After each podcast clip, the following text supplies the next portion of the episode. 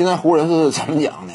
一点不夸张的说，塔图姆这种高档角色呀，湖人就是出浓眉都白费。就是湖人 说我拿浓眉换的塔图姆啊，绿军都不带搭理湖人的，这是一点不夸张的。塔图姆现在前景多明了，对不对？而且塔图姆属于什么？其实很早的时候就彰显出了季后赛当中这样一种强悍的能力、未来的潜力。比如说呀，二零一八年季后赛，对不对？新秀赛季呀，率领球队，呃，率领一帮残兵败将，对不对？靠着自己的捏合能力，以及呢，全方位的身手，对不对？无死角的攻坚能力，可以说大放异彩。当时二零一八年，扛着球队呀，斩落各路豪强，面对骑士队的勒布朗詹姆斯呢，也能大战一番。这是当时塔图姆嘛？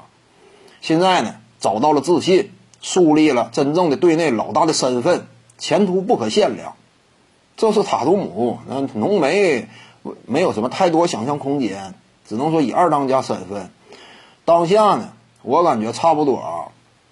浓眉的交易价值呢，不会那么特别高。一是岁数不算特别小了，一二年的一个状元秀，你现在都打了八年了，你签合同呢，占这个薪资的比例都开始特别高了。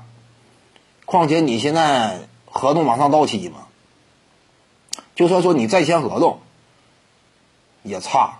我甚至感觉呢，就目前呢，如果说绿衫军呢，他愿意出这个以杰伦布朗为核心的一套筹码的话，都有可能打动湖人。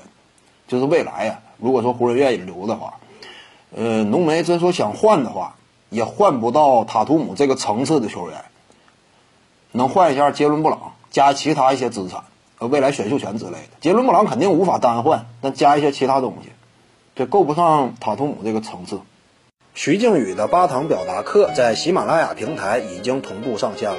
各位观众要是有兴趣的话呢，可以点击进入到我的个人主页当中，在专辑页面下您就可以找到它了。